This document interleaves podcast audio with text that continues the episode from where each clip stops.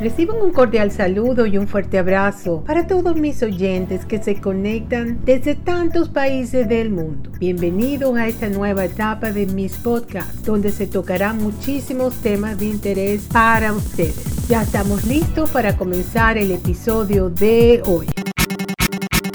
El episodio de hoy trata sobre los platos hispanos. Trata sobre los 10 platos hispanos más populares en los Estados Unidos. La comida hispana es realmente deliciosa. Tiene su sabor muy peculiar, su sazón criolla divina. Es exquisita. A mí me encanta prepararla. Estuve investigando sobre mm, cuáles son esos platos hispanos que son tan populares en los Estados Unidos. Me encontré con una página web que se llama hispanosemprendedores.com que la encuentro muy interesante y quería comentarles sobre de lo que se trata. Habla sobre la influencia de los inmigrantes e hispanos emprendedores que es muy evidente en la gastronomía de este país, Estados Unidos. En esta oportunidad van a listar 10 platos hispanos populares en los Estados Unidos. Son recetas que llegaron de Latinoamérica, el Caribe y España y vinieron a conquistar el paladar de los norteamericanos. La influencia latina en la gastronomía de Estados Unidos. La comunidad hispana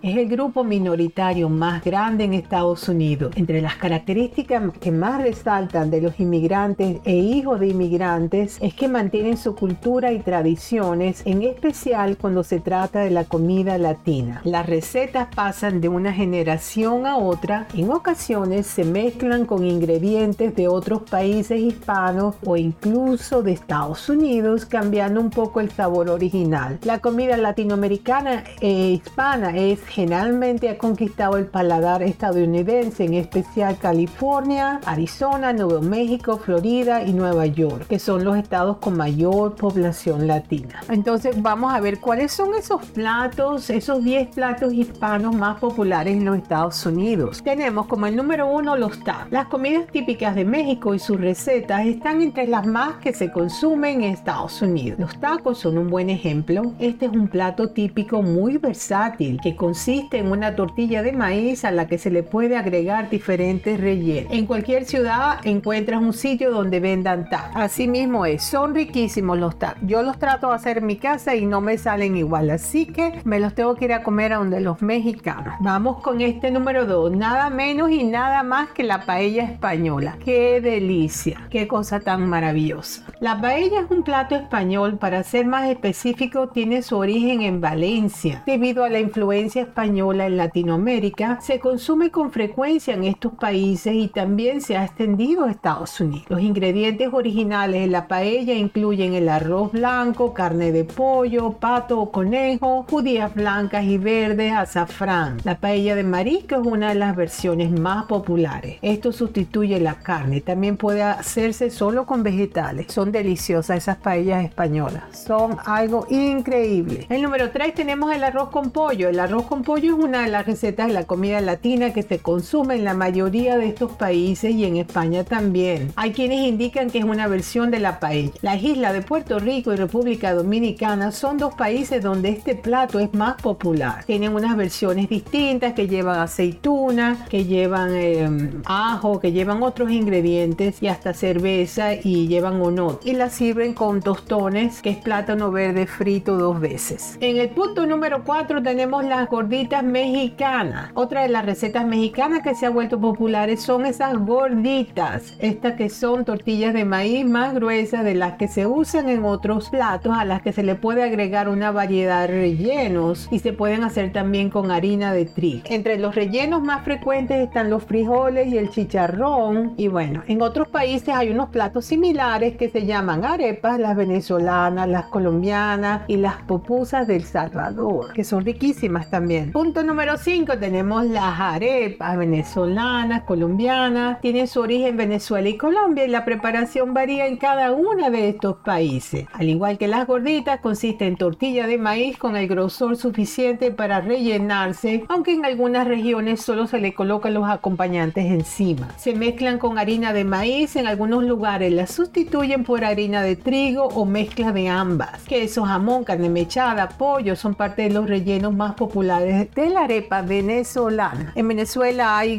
no sé cuántos tipos de relleno, por lo menos 20, y están abiertas por lo general 24/7, los 24 horas, los 7 días de la semana, y la gente cuando sale a tomarse sus traguitos, al final, cuando ya van para casa, se paran en las areperas a comerse su reina pepiada o todo. Todas tienen sus nombres. Todas esas arepas venezolanas tienen sus nombres. Bueno, otra oportunidad les hablo de los nombres de las arepas. Son riquísimas. Yo, por cierto, hice arepas hoy y les hice un relleno de atún picadito, atún blanco picadito con aceite de oliva, aceite de coco. Le puse rábano picadito y le puse tomate picadito, limón, sal y pimienta. Y las hago así que no, que queden delgaditas, no tan gruesas. El número 6 tenemos a las pupusas del Salvador, que son unas tortillas gruesas de maíz originarias del país El Salvador, por lo que en general se rellenan con carne de cerdo, frijoles o una mezcla de También hay quienes las preparan con masa de arroz. Las pupusas son distintas a las arepas y las gorditas porque ellos lo que hacen es que ponen el relleno adentro y hacen como una bolita, le meten o le hacen un huequito, la van ahuecando, la rellenan y después la tapan con masa, todo y queda toda tapadita y así es como las hacen, ya con el relleno adentro. No como las arepas o las otras, las gorditas que se abren con un um, cuchillo y se rellenan. El número 7 tenemos las tapas españolas. Qué ricura tapas. Yo lo podía creer cuando estuve la última vez en España, hace como tres años. Qué ricura la comida española. Ay no, eso es algo, algo fuera de este mundo. Mi vida. No forman parte de la comida latinoamericana, sino que es proveniente de España. Las tapas. Las tapas son aperitivos que por lo general se sirven para acompañar bebidas. Consiste en porciones pequeñas de comida, por lo cual es común servir distintos tipos de... Son riquísimas. Tienen que probar. Número 8 tenemos las empanadas. En los países hispanos hay distintas versiones de empanadas, pero es la chilena la que se ha vuelto más popular en Estados Unidos. Esta consiste en una masa rellena que se puede hornear o freír y el relleno puede ser dulce o salado. Yo las hago. Las empanadas chilenas yo las hago en el horno y me encanta. Son riquísimas. Y bueno,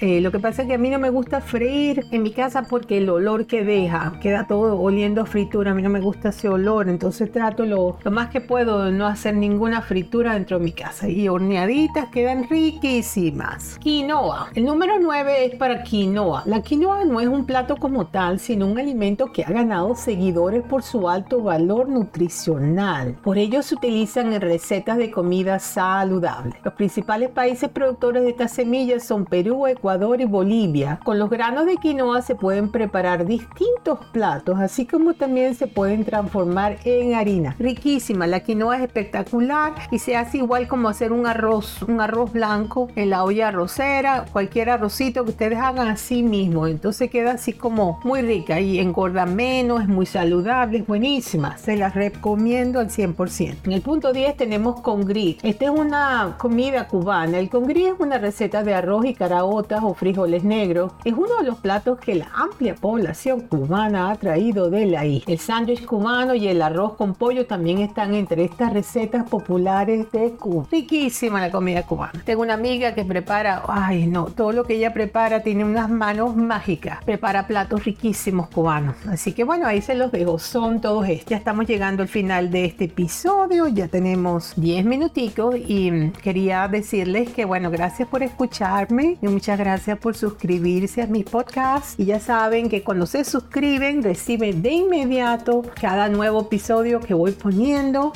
Y así de esta forma seguimos creciendo y me apoyan mi canal para seguir llegando a más y más países. Están escuchando de muchísimos países. Un fuerte abrazo y un gran saludo desde la costa este para todos ustedes de tantos países que me escuchan y será hasta el próximo episodio. Chao.